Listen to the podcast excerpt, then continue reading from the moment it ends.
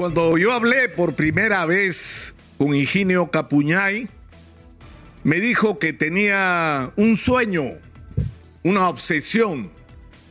Él era en ese entonces un emprendedor exitoso que no le debía nada a nadie, que había construido cada cosa que tenía a punche, con esfuerzo, con la SUNAT en contra, con los bancos que no le abrían las puertas, porque venía de abajo. Y nadie más que él sabía lo que es ser emprendedor en el Perú. Y una de las principales conclusiones de su propia experiencia vital es que lo que faltaba en el Perú eran medios de comunicación que sirvieran a la gente, que permitieran que los que nunca habían tenido voz en el Perú fueran oídos. Y que eso es lo que había que construir en el Perú.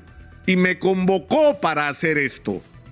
No voy a contar los detalles de esa conversación que tuvo dos momentos. Una en la que yo decidí irme a la televisión, a donde regresaba después de un tiempo. Y la segunda, donde yo ya tenía un pie fuera de la televisión, porque permanecí durante un tiempo trabajando en la televisión y acá en Exitosa. Y había una diferencia que era sustancial. Yo como periodista y como persona compartía con Higinio Capuñay la convicción de que en el Perú las cosas que estaban ocurriendo no estaban bien, que el Perú era un país que crecía en términos macroeconómicos, pero que bastaba volver la mirada sin anteojeras a la sociedad para darse cuenta que el transporte que teníamos era una porquería, que nuestro sistema de salud y educación se caían a pedazos, que nuestras carreteras daban vergüenza, que los niveles de corrupción eran asfixiantes, que todo estaba por hacerse en este país que supuestamente era en términos macroeconómicos un ejemplo para el mundo, que algo estaba mal acá. Y peor aún, que de estos problemas de los peruanos de a pie, los emprendedores, que son la inmensa mayoría de peruanos, a los que se llama muchas veces despectivamente informales, no solo era la inmensa mayoría de peruanos, sino que tenían que abrir el ojo cada mañana para romperse el lomo para que su familia comiera mañana o hoy día. Y que esa era la vida de la inmensa mayoría de peruanos y que se necesitaba en el Perú un medio de comunicación que fuera capaz de hablar de eso que fuera capaz de darle voz a la gente que no la tenía, a la gente que no era escuchada en el Perú. Y miren ustedes, 11 años después, este proyecto que comenzó en Chiclayo, en el norte, que luego saltó al sur y que finalmente hace 11 años se instaló en Lima, se ha convertido en lo que según algunos termina siendo el principal medio de comunicación, porque resulta que el profesor Castillo salió electo porque teóricamente exitosa lo apoyó cuando no hicimos eso. Lo que hicimos es actuar como actuaría un periodista suizo. De si hay elecciones y hay dos candidatos, escuchamos a los dos candidatos con respeto y le damos opción a los dos candidatos. Lo que no hicieron los otros medios de comunicación, que se sumaron una vez más a la campaña electoral de uno de los candidatos, en este caso candidata. Porque el papel así como la pandemia puso en evidencia las miserias del Perú, lo mal que estaba funcionando esto, las enormes inequidades, la pésima manera como estamos distribuyendo nuestra riqueza, la tragedia de un aparato del Estado caracterizado por la ineficiencia y la corrupción, las oportunidades que estábamos perdiendo, la campaña electoral puso en evidencia la miseria de los medios de comunicación en la inmensa mayoría de los casos lo único que han hecho es ser el coro de esto que no está bien y que hay que cambiar en el Perú. Pero hoy tenemos una opción. Esto se ha convertido en realidad. Lo que soñó Higinio Capuñay es cierto. Acá está, Higinio. No sé dónde estás, pero acá está lo que tú soñaste un medio de comunicación donde no es desde Lima, donde le decimos a los provincianos lo que tienen que hacer. Tenemos 15 emisoras que tienen su propia programación Estamos en los 65 ciudades más importantes del Perú, transmitiendo cada día información de lo que ocurre en todo el Perú.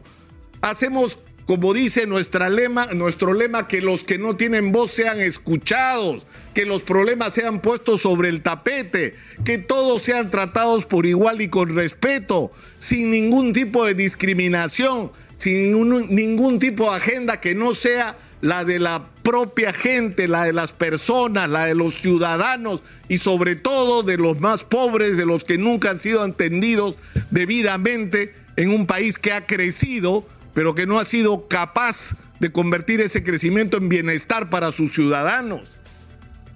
Este es un espacio de extraordinaria libertad en este medio de comunicación nadie le dice a los periodistas ni le dicta lo que tienen que decir, porque la boca de cada periodista es suya. Y esto es otra extraordinaria característica de este medio de comunicación. Nadie que haya pasado por exitosa puede decir, a mí me impidieron decir o a mí me dijeron que diga, como ocurre en otros medios de comunicación donde las líneas informativas se deciden en los directorios manejados por gente que tiene intereses con los grandes grupos económicos y donde lo que se vende no es publicidad, se venden líneas informativas. Y eso tiene que terminar, pero tiene que terminar democráticamente, construyendo alternativas como esta, como lo que es hoy esta realidad, este sueño hecho realidad de Higinio Capuñay. Y yo me felicito y estoy seguro, no solamente de estar acá, sino me felicito de haber sido testigo y parte de este proceso extraordinario, que es, es, un proceso que está lejos de terminar. Somos una señal que está en radio, que está en televisión digital, que está en Movistar y en casi todos los cables del Perú. Somos un fenómeno en las redes sociales. Hemos construido una multiplataforma extraordinaria. Tenemos un alcance como pocos medios de comunicación tienen y tenemos credibilidad porque estamos cerca de la gente. Nosotros no estamos con el presidente Castillo ni con quien esté de turno. Nosotros estamos con la gente y en función de los intereses de la gente decidimos nuestra línea informativa. Porque nuestro compromiso, insisto, es solo con la gente. Y decía para terminar que me felicito y estoy seguro que desde donde esté Higinio Capuñay está sonriendo cuando ve que sus hijos encabezados por Esther Capuñay han sabido mantener la bandera en alto, han sabido tomar su sueño y seguir convirtiéndolo en realidad. Porque luego de la partida de Higinio Capuñay, muchos hubieran querido que este proyecto termine. Y lo que ha pasado es que este proyecto ha seguido creciendo y ha seguido enriqueciéndose y nadie nos para. Más allá de las personas que estemos circunstancialmente sentados acá frente a ustedes, este proyecto no morirá nunca, porque es un proyecto que ya le pertenece a los peruanos, es parte de su patrimonio, es parte de la democracia, es parte de los derechos de la gente y estoy seguro que la gente va a ser eh, exitosa, no solamente sigue existiendo por muchos años, sino que crezca cada vez más como lo que es, la voz de los que no tienen voz.